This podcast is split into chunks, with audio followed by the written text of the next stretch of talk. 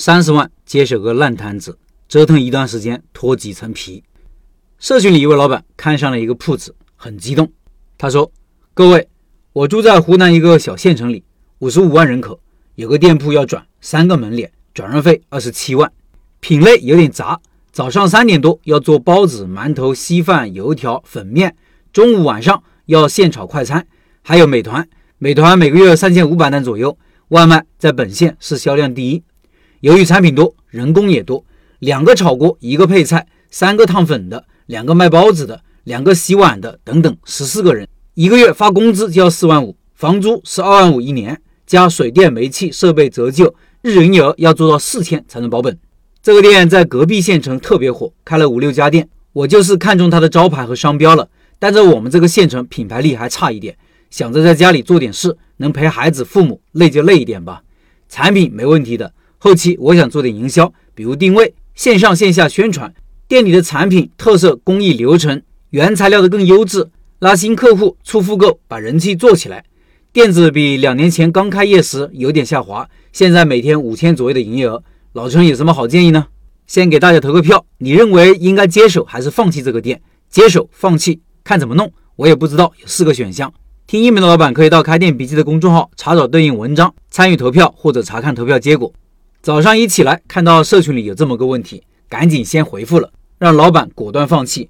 本来我一般是晚上回答问题的，就怕老板白天就给定下来了。如果老板这么一激动，三十多万可能就灰灰烟灭了。不是开玩笑哦，这种店是一般人能接手的吗？没有三头六臂、神通广大的能力，想都别想。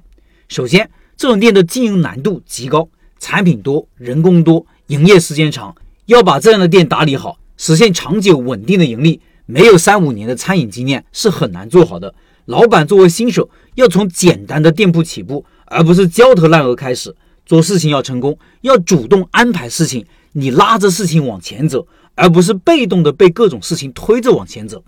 其次，这样一个店不盈利的，现在顶多就是保本状态。简单算算账就知道了，固定成本有四万五的人工，一万的房租和五千的其他乱七八糟的开支，这里一共就六万。一个月固定成本就是六万，用六万除以毛利百分之五十，等于十二万，保本营业额十二万，每天的保本营业额就是四千，毛利有百分之五十吗？他的店铺是以早餐和外卖为主，毛利是偏低的，算百分之五十的毛利是给高了。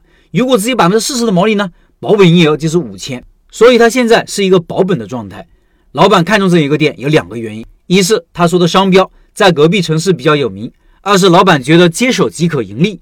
前面的算账不知道老板认不认同，接不接受？如果接受了，幻想就破灭了。最后，老板是新手，对于生意的理解还很粗浅。老板前几天提问还看得出来，他对毛利和净利都分不清，说明他之前的学习和经历对商业这一块的认知还非常的欠缺。这个其实很要命。人呐，越是不懂的时候，越会自信满满。所以有些时候，老手觉得难以上青天的事情，新手反而觉得可以搞一搞。我不嘲笑这个阶段的人，每个人都有这么个阶段，我自己也经历过，所以才有了第一个店的惨痛的失败。我也鼓励试错，实践中学习和成长。想要学会游泳，就要下水，对不？